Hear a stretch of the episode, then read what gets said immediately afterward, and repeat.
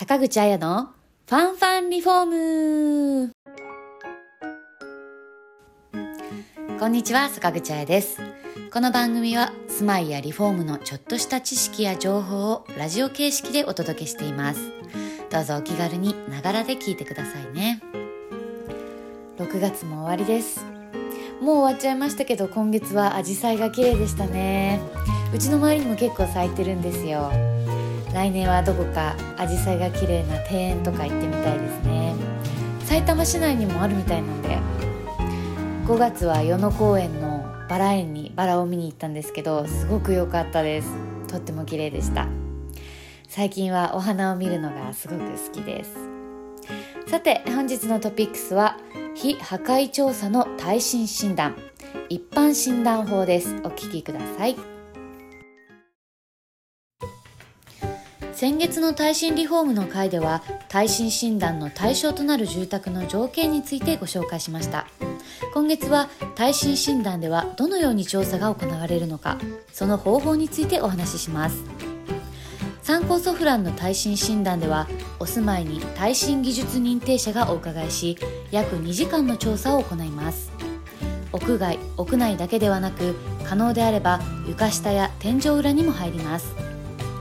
耐震診断の方法には精密診断法と一般診断法があります。参考ソフランでは非破壊調査で一定の精度を確保できる一般診断法を基準としています。精密診断法では解体して調査をしなければ判断できない箇所が多数生じてしまいますが一般診断法では詳細な検討を建物の全ての部位では行わず代表的な部位で平均的な評価を行うこととなります。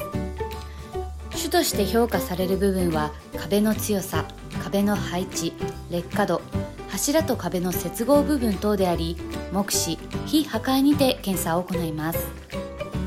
調査時においてどのように判断すればよいかが曖昧な場合は原則として安全側つまりより評価が低くなる方に判断することとなります。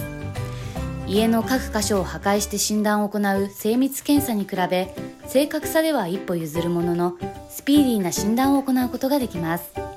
なお自治体の補助金利用には自治体が定める診断法で診断を行う必要があります。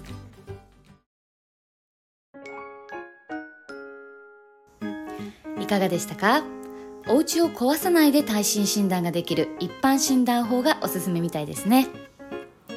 番組への感想や質問、ご意見などはコメント欄にどしどし書き込みお願いします。リフォームのご相談は0120-150-770参考ソフラン宮原支店までお気軽にご連絡ください。お得な情報がいっぱいの参考ソフランリフォーム公式 LINE のお友達登録もぜひよろしくお願いします。それではまた See you next week! Bye!